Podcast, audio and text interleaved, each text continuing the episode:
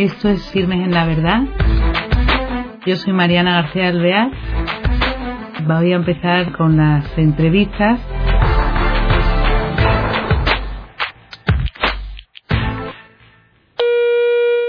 Hola queridos oyentes, de nuevo con vosotros con este programa Firmes en la Verdad. Hoy nos acompaña en el otro lado del teléfono eh, don Miguel Ángel Íñiguez Martínez, que es delegado diocesano de la Pastoral Universitaria. Él realizó sus estudios en la Universidad Eclesiástica de San Damaso y pertenece al Instituto Secular de Cruzados de Santa María que fundó eh, el padre Tomás Morales. Muy buenas, don Miguel Ángel. Buenas tardes. Qué alegría tenerle con nosotros, ¿eh? Igualmente, igualmente. Queremos, a ver, que nos introduzca en este apasionante mundo de la pastoral universitaria, que suena a jóvenes y que tanto nos tiene que contar. Soy delegado de pastoral universitaria en la diócesis de, de Getafe. es verdad. Sí, eh, la Comunidad de Madrid está dividida en tres diócesis, Madrid, Getafe y Alcalá de Henares y yo estoy en la, en la diócesis de Getafe. En Getafe tenemos 12 campus universitarios. O sea que es una amplitud enorme, ¿eh? Enorme, sí, hay como unos 100.000 alumnos más o menos, ¿no? Fíjate. Pero la pasión universitaria no se circunscribe sola y exclusivamente a los jóvenes, sino también, y una pastoral muy importante, es con los profesores y con el personal eh, auxiliario de servicios, los PAS, ¿no? O sea que procuramos llegar a toda la comunidad universitaria. Muy bien. Entonces, bueno, a los jóvenes como llegamos más hoy en día, por lo menos aquí en el ámbito de la diócesis de Getafe, aunque tenemos capellanes en, en, distintos campus, no en todos, porque en todos no nos dejan, pero en casi todos tenemos porque hemos ido firmando convenios de colaboración entre la diócesis y las universidades. ¿Y eso es difícil, tener esos convenios? Bueno, eh, son unos convenios que están, están basados en los acuerdos Iglesia-Estado, por lo tanto son unos acuerdos legales que, bueno, pues unas universidades te los facilitan más, otras tardan menos, pero vamos, hemos hecho bastantes acuerdos de estos, ¿eh? O sea, sí, o sea que eso optimista, aunque en algunos no les dejen, ¿no?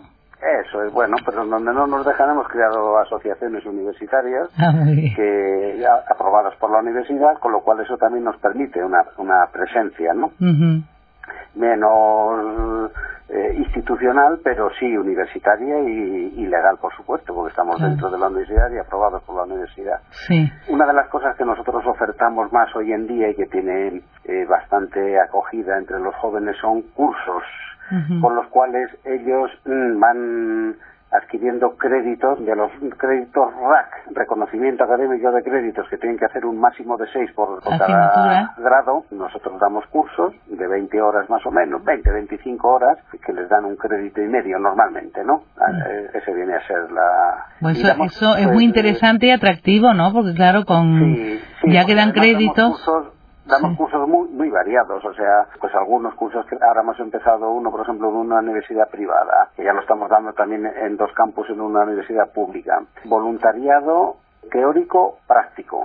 O sea, tienen 20 horas de teoría y a la vez, o sea, no después, sino a la vez se va haciendo ya también la práctica en distintos sitios de voluntariado, pero uno muy concreto es en colaboración con la red solidaria universitaria, que estos tienen cocina, tienen comida, pero les falta mano de obra suficiente para repartir cenas a todos los que bueno a todos a los que se llega claro por supuesto no ojalá llegásemos a todos no a los indigentes que duermen en Madrid debajo de los puentes sobre todo ahora en invierno no llevarles cena caliente bueno pues, pues esa, esa, es una de las cosas que y encima les dan crédito o sea es enriquecedor para ellos por una parte en la práctica y encima tienen crédito. sí en principio muchos jóvenes se apuntan por los créditos. Si no, si no, das, no te dan. Sí, hay que ser eh, astuto, ¿no? Entran, claro, cuando entran en contacto con la realidad y se les va formando y educando, va cambiando un poco la perspectiva, ¿no? Pero en principio, pues eh, se apuntan muchos por los créditos. Otros cursos que damos, pues de las relaciones interpersonales, de la formación para futuros profesionales, de introducción al coaching. Está muy actual, ¿no? Lo del coaching. Sí, sí, sí, claro, por supuesto. También damos de Gaudí y la naturaleza, el arte cristiano, el arte en los templos cristianos, o sea que, bueno, unos de más contenido religioso, otros de formación humana, pero todos son muy bien acogidos También incluso formamos a los futuros profesores de religión en una universidad pública, tenemos el convenio entonces, eh, toda la formación para, eh, para que puedan dar la titulación DECA, la Declaración Eclesiástica de Capacitación Académica, pues lo damos en una universidad pública. Ah, ya hemos terminado un ciclo y ahora, en septiembre empezaremos otro ciclo. Pero eso son más horas, ¿no? Porque el, profesor de religión te exige... Eso, en realidad abarca siete cursos. Son siete cursos de, sí, de, crédito y medio. Claro. Sí, sí, sí, sí, es, un, son muchos más, más horas, pero les sirve porque son normalmente alumnos que están haciendo magisterio y que quieren ser profesores de religión. Entonces, pues bueno, les formamos nosotros, no les forma otro. Claro. Desde el Centro Diocesano de Teología, pues eh, se imparte la, la docencia en la, en la universidad. Hombre, eso está fenomenal. Claro, que está muy bien porque encima lo tienen, lo imparten en la misma universidad, no se tienen que mover y están haciendo eh, un complemento para después poder eh, en su vida profesional llegar a ser profesores, claro, qué bien. Sí, y además esto se hace normalmente pues eh, de manera que lo puedan hacer compaginado con las clases, que no les monten sobre asignaturas que tienen ya y demás, ¿no? El horario pues suele ser de 3 a 5 de la tarde, que es una hora pues eh, donde paran para comer, para lo que sea, tal, pero bueno, eh, aprovechamos, son dos horas, dos días a la semana y bueno, se apuntan de buena gana y les gusta y lo hacen bien. Está fenomenal. Luego está también pues la, la atención cultural, ¿no? O sea, los sacramentos, la atención personal, esa siempre es más minoritaria en la universidad, ¿no? Sí. Nunca es masiva, pero está ahí y tenemos capillas, tenemos eucaristías, adoración al Santísimo. Bueno, pues hay todo lo que es la atención espiritual cristiana de los que libremente quieran asistir, ¿no? Claro. pues hay momentos, por ejemplo, el miércoles de ceniza. Bueno, pues, eh, pues la gente viene, mucha más gente que, habitualmente, ¿no? Bueno, pues ya es una manera también, ahí se puede hablar, introduce más en la vida cristiana, bueno, ya los que vienen tienen una sensibilidad si vienen a recibir la ceniza, ¿no? Pero bueno, pues a Navidad o a, principio, a final de curso, bueno, pues en estos momentos así, o si hay un funeral, porque en las universidades también se muere la gente. Claro. Nos morimos, Nos morimos en todos los sitios, ¿no? Y en la universidad se muere por los, los padres de un alumno, o se ha muerto una profesora, un profesor, o se ha muerto algún alumno, que los alumnos también se mueren. Claro. Menos, pero también se mueren porque tienen accidentes, tienen otro tipo de dificultades que, bueno, pues eh, pues en esos dramas y en esos momentos trágicos de la vida, la Iglesia está también presente a través de la pastoral universitaria, acompañando ¿no? y haciendo el bien al mayor número posible. Claro. O sea que tienen... Ahora, por ejemplo, nos vamos a ir a Javier con universitarios a hacer la peregrinación, la, que se llama la Javierada, ¿no? Ah, sí, sí. castillo de, San Francisco Javier. Bueno, pues ya, tenemos un autobús para ir, o sea que... Que creo que el ambiente es estupendo, sí, que disfrute, que aparte de disfrutar, ¿eh? eh claro, es que eso encierra, varias cosas. Una peregrinación como la Javierada encierra varias cosas. Se estrechan lazos de amistad, se conocen chicos y chicas que no, que no se conocían, ¿no? Se reza, se canta, se vive austeramente, porque vamos, el viernes por dormimos en Pamplona en una casa en el suelo, en el Rejan, y el sábado en Sangüesa, después de todo el sábado andando, pues dormimos en el Santo Suelo también y al día siguiente hacemos el día Crucis con todo el mundo y nos volvemos para Madrid. Claro, pero un ambiente estupendo, encima eso, en un, en un paraje precioso, ¿no? Porque... Pues sí, porque la verdad es que Navarra es muy bonita. Navarra es muy bonito, sí. Y luego el entorno del castillo de San Francisco Javier y todo eso, pues tiene... Es una peregrinación alegre, profunda a la vez, ¿no? Claro, claro. O sea que... ¿Y con los alumnos tienen grupos de oración o eh, grupos... Eh, sí, hay alguna, hay menos, pero también hay grupos de oración, sí, sí, sí, sí. Y... de formación, porque luego les ofertamos no solamente esto dentro de los campus, como luego nosotros los sacerdotes hacemos también, eh, organizamos cosas y convivencias y jardines espirituales ya fuera de la universidad y tal, pues ofertamos también y viene gente. Claro, claro, claro. O sea, no nos, no nos limitamos solo al tiempo que estamos allí, que siempre eh, compaginado yo a la vez estoy parroquia también y, llevo unas cuantas cosas más y tal, ¿no? pero pero les ofertamos lo que hacemos fuera para que tengan también ese complemento, siempre voluntario, porque estas cosas siempre es propuesta, nunca es imposición, no se puede, ¿no? Ni se debe, pero los, jóvenes sí que están abiertos, costará más o menos, pero siempre ha costado, o sea, no es que ahora sea... Sí, siempre ha costado, eso le iba a decir, ¿cómo se ve el ambiente de la juventud en, en la universidad con respecto a la iglesia? Porque a veces parece que hay un poco de rechazo, ¿no? Mire, yo llevo muchos años de delegado de pastoral universitaria. En la vida me he encontrado con un rechazo frontal. Nunca. O sea, no puedo decir, oye, pues he encontrado un rechazo, ¿no? Eh, eh, me he encontrado indiferencia. Indiferencia sí que me encuentro. Que yo creo que me da más pena eso que si me encontrase con un rechazo. Un rechazo puedes discutir, puedes ofertar, puedes hablar, puedes puedes, no sé, lo que sea, pero me parece que es más grave... Eh, la indiferencia esto, bueno, yo paso, bueno, pero yo no, no, no, no, creo o no quiero creer o, no me interesan las cosas de Dios, ¿no? A mí me parece que esto es un poco más serio, pero es un reflejo de la sociedad, la universidad, ¿eh? No es un mundo ahí aparte, eh, elitista, no, no, no. Eh, Lo que hay en la sociedad está reflejado en los jóvenes en la universidad. Sí, no es, no es distinto, o sea que esto mismo es lo que se respira también en la calle. Por eso, sí. políticamente, ¿no? Puede haber en algunos momentos y en algunas cosas concretas que haya oposición, que haya beligerancia, pero en general lo que hay es indiferencia. Y la indiferencia es la frialdad del corazón, ¿no? Que esto es más difícil de trabajar de cara, de cara a la conversión y de cara a Dios y demás, ¿no? Bueno, y esto es lo que hacemos nosotros, pero luego, o sea, por encima de todo esto es lo que hace Dios, que trabaja, o sea, en vano se, se hacen los albañiles si el Señor no construye la casa, ¿no? Claro, claro, claro. Él es el que da crecimiento, nosotros ponemos la semilla y luego florece, la podemos ver, a lo mejor florece cuando ya no, no estamos nosotros o en otro momento de la vida de esas personas. Sí, están allí para sembrar y la recogida, pues Dios, Él mismo mm, sabrá cuándo, ¿no? Claro, claro, claro, claro, claro, sí, sí, sí, sí. De todas maneras, mm, claro, el, eh, entonces la oferta es muy amplia, porque aparte...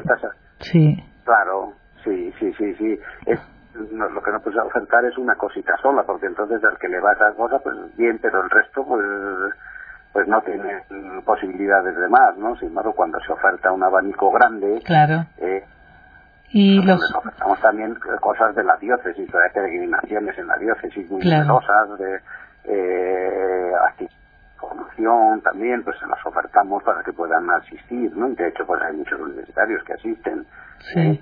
Y no en el campus de la universidad, sino por, en, en, las eh, actividades que organizamos eh, desde la diócesis o de, de, otras instituciones y demás. A mí lo que sí que me preocupa es una cosa desde hace muchos años, sí. Preocupa que a veces pues hay jóvenes que están muy comprometidos en grupos, en movimientos, propias, y en la universidad pasan más desapercibidos, o sea, les cuesta mucho dar la cara, defender la fe, mm. como cristianos. Y yo creo que un joven que no es capaz de manifestarse como cristiano en la universidad es muy difícil que el día de mañana, si es político, si es economista, si es empresario, si es trabajador por su cuenta, autónomo, me da igual lo que sea, es muy difícil que ahí sea también testigo, si no lo ha sido en el ambiente en el que se ha movido durante una buena etapa de su vida, que es la universidad, ¿no? Claro. Y yo creo que es donde tenemos que apuntar no solo la pastoral universitaria, sino toda la pastoral de la Iglesia, a que cada uno sea coherentes, y transparentes y misioneros allí donde estamos. Muy, sí, sí. Y en, nuestra vida en la que nos encontremos. Claro. O el que tenga 10 años, pues no es lo mismo que el que tenga 22, o el que tenga ya 40 años, o el que tenga 60, ¿no? Pero todos tenemos que ser testigos allí donde estamos. Porque si no, nuestra fe es superficial, eh, eh, que la barren, los vientos la barren, ¿no? Claro, pero entonces lo que, lo que en realidad eh, falta ahí es, para ser consecuente hay que estar profundamente convencido de tu fe. Entonces, quizá lo que sea inmadurez de una persona que no da la cara es porque no la ha hecho suya, porque no, no ha experimentado a lo mejor esa conversión, pero ¿cómo, cómo hacer? Eh, bueno, claro, para eso están ustedes allí también, para ayudar eh, a estos chicos jóvenes, a lo mejor que tienen la fe un poquito con alfiler y la tienen que hacer suya, ¿no? Tiene que ser una conversión personal para poder darla. Claro.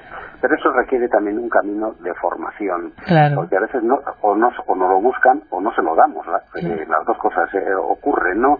Mm. Eh, la gente no puede vivir con las cuatro cositas que tenía de niño pequeño, las cuatro esquinitas Claro. y mi cama. Eso no le vale a un chaval, a una chica de, Claro. de 25 años, hombre. Claro. Eh, eh, que tiene que estudiar la fe. Tenemos el catecismo, tenemos el compendio Mm. de la doctrina social de la Iglesia, tenemos un montón de cosas que hay que ir estudiándola, hay que ir hincándole el diente, pero Claro. si no nuestra fe es una fe, pues es superficial, Claro. es una fe que no ha profundizado y luego hay que hacer oración, las dos cosas. Eso, y tienen para orar, por ejemplo, también tienen, yo he visto en su página web, ¿no? Que los viernes tienen, Sí, tenemos exposición del Santísimo Eso. y bueno, y ejercicios espirituales y retiros, o sea, Claro. esto también lo ofertamos, sí, sí.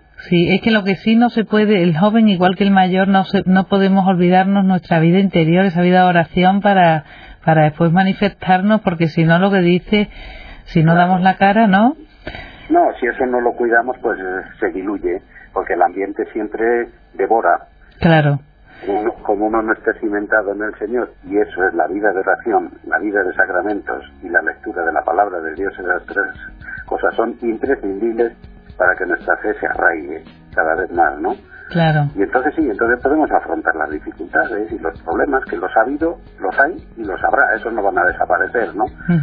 Pero con ese bagaje de experiencia de Cristo y de forma cristiana y humana, porque también hay que formar en valores humanos que a veces, o por no generalizar, no faltan mucho en la sociedad valores, ¿no? De, de constancia, de esfuerzo, de exigencia, Sí. de, de lealtad, de, de valentía, todo eso falta mucho. Y sobre esto que estamos hablando, estos cursos, esta profundización, lo que estamos diciendo del catecismo de la Iglesia Católica, de lo que es hincarle el diente un poco a estos eh, eh, puntos tan importantes que hay en la Iglesia Católica, ¿eso en los cursos no lo introducen? No, los ¿O es que no cursos- iría nadie? no- bueno, no podría ser que sí, pero vamos, no, porque también hemos hecho cursos del Antiguo Testamento, de eh, acercamiento, aproximación a la persona de Jesús, y se apunta gente. Sí, Sí, lo que pasa es que no damos abasto para, claro, para hacer más, porque todo eso eh, necesita personas que tengan tiempo, que tengan dedicación y que estén para hacerlo, pero no damos abasto para más. Pero claro, un Claro. buen curso sería un curso sobre la doctrina social de la Iglesia o, o fundamentación a través del catecismo de la. Iglesia Católica. claro, que eso sería... Sí, por supuesto, Claro. por supuesto. Bueno, eso también también se puede ir haciendo en otros momentos, no solo en la universidad, ¿no? Sí, sí, sí, sí, claro, en otro momento también. Y una cosa, entonces, ¿la pastoral universitaria tiene una unidad eh, territorial en España o es simplemente en Getafe según, eh, por No, ejemplo, usted que es el delegado? En, ca- en casi todas las diócesis hay universitaria. También depende de, pues, de la entidad universitaria que haya, o sea, de- del número de alumnos, de la, eh, pues el obispo de personas o menos personas a, a la pastoral universitaria. Normalmente es una delegación, como todas las delegaciones diocesanas, que están entroncadas en la pastoral de la diócesis, o sea, presididas por el obispo. Pero luego también todos los delegados de España nos reunimos una vez al año en la conferencia episcopal. También intercambiamos puntos de vista, dificultades, aciertos, orientaciones, todo eso también, también Sí. está. O sea, que no es que seamos francotiradores, ¿eh? Claro. O sea que el objetivo eh, primordial es hacer presente a Cristo en la universidad. Por supuesto, Y- por supuesto. sí. y luego, pues, llegar a esa eh, relación, ese diálogo fe-cultura, que queda muy claro que, que la, la fe y la razón no están en oposición, Claro, sino que las dos caminan en la misma, pueden, ir- con- convergiendo y de hecho convergen si se, si se hacen bien, ¿no? Eso, eso, eso, eso precisamente, lo de la relación fe-cultura, yo creo que es hasta atractivo como para un curso, ¿no? Porque eso es muy atractivo intelectualmente Tenemos hablando. Nosotros un, aula que la tenemos, tenemos montado Claro. un aula de cultura y cristianismo, Eso, eso es muy interesante. pero en realidad es como un atrio de los gentiles, Sí, donde ya se van tratando temas en principio más, más abiertos, menos, eh, menos explícitamente religiosos, pero desde ahí se va avanzando, ¿no? Hombre, se va claro. avanzando, es lo que lo, que es el atrio de los gentiles para pasar después al, al templo, ¿no? Claro, claro, pero es que es muy interesante porque, claro, el que el chico en ese momento intelectualmente pues está desarrollando y su filosofía, forma de enfocar la vida, si a lo mejor no ha tenido una familia cristiana o no, es donde se puede topar, claro. Entonces es muy interesante. Hoy qué, amplitud, ¿eh? Qué difícil, ¿no? bueno, pero mira, en esta vida no hay nada ni fácil ni difícil. Sí. Todo depende si tenemos amor a Cristo y empeño en, ir adelante.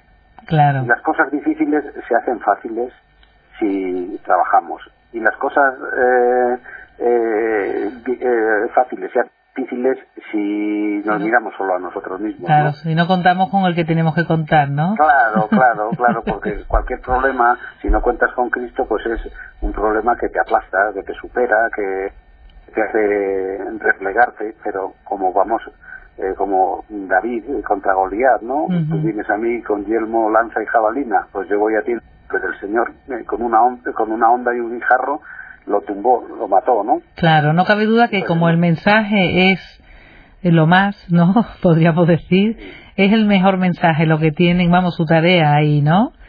Pues, claro, claro, claro. Claro, es una maravilla el poder pues tener ese campo, ¿no? De trabajo. Mm.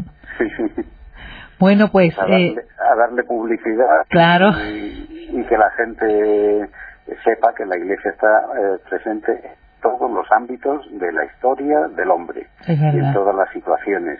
Y esfuerzos ímprobos por, por llevar el Evangelio a todos los rincones. O sea, no solo lo predicamos en la iglesia, ¿no?